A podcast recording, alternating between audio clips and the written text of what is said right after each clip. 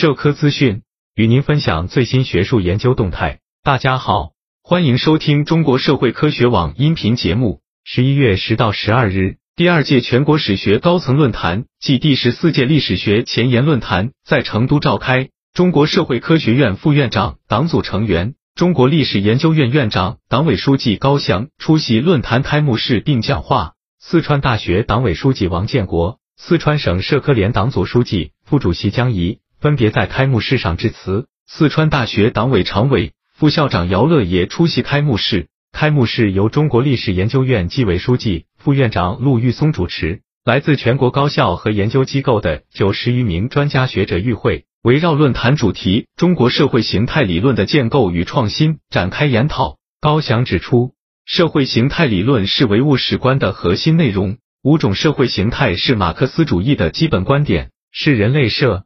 会发展的规律和趋势具有充分的历史依据，不能教条式理解五种社会形态。五种社会形态的递进，并不等于否认历史跨越或倒退的可能性。中国走了一条独特的历史道路，但也遵循了人类历史发展的一般规律。我们一直行进在人类文明的大道上，同时又具有鲜明的民族特色。高翔表示，社会形态理论是中国马克思主义史学的鲜明特色。遵循唯物史观的研究路径，全面深入研究中国社会形态，是中国马克思主义史学形成和发展的最重要标志，也是新中国历史学取得的标志性学术成就。新中国成立七十余年来，社会形态研究极大的开阔了史学家们的视野，极大的增强了人们对人类社会发展进程的科学认识。高翔强调，学习贯彻习近平总书记关于历史科学的重要论述，建设和发。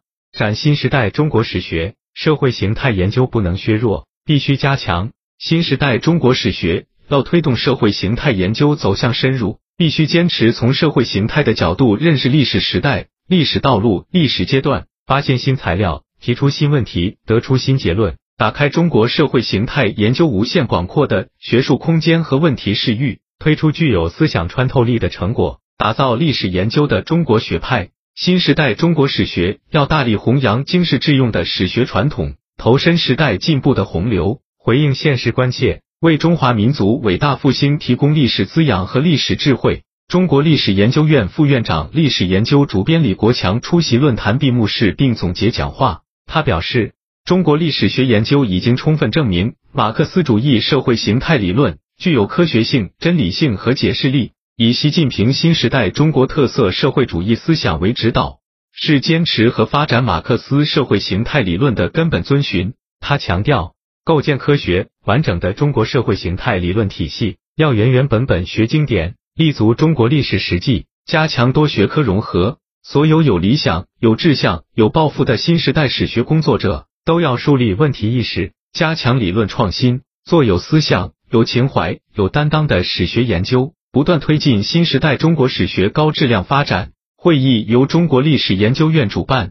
四川大学合办，历史研究杂志社、四川大学历史文化学院新编、中国通史编委会办公室承办。本期节目就到这里。如果你想收听更多音频节目，获取更多学术资讯，请关注和订阅中国社会科学网。让我们携手共同打造哲学社会科学爱好者的精神家园。感谢您的收听，我们下期再见。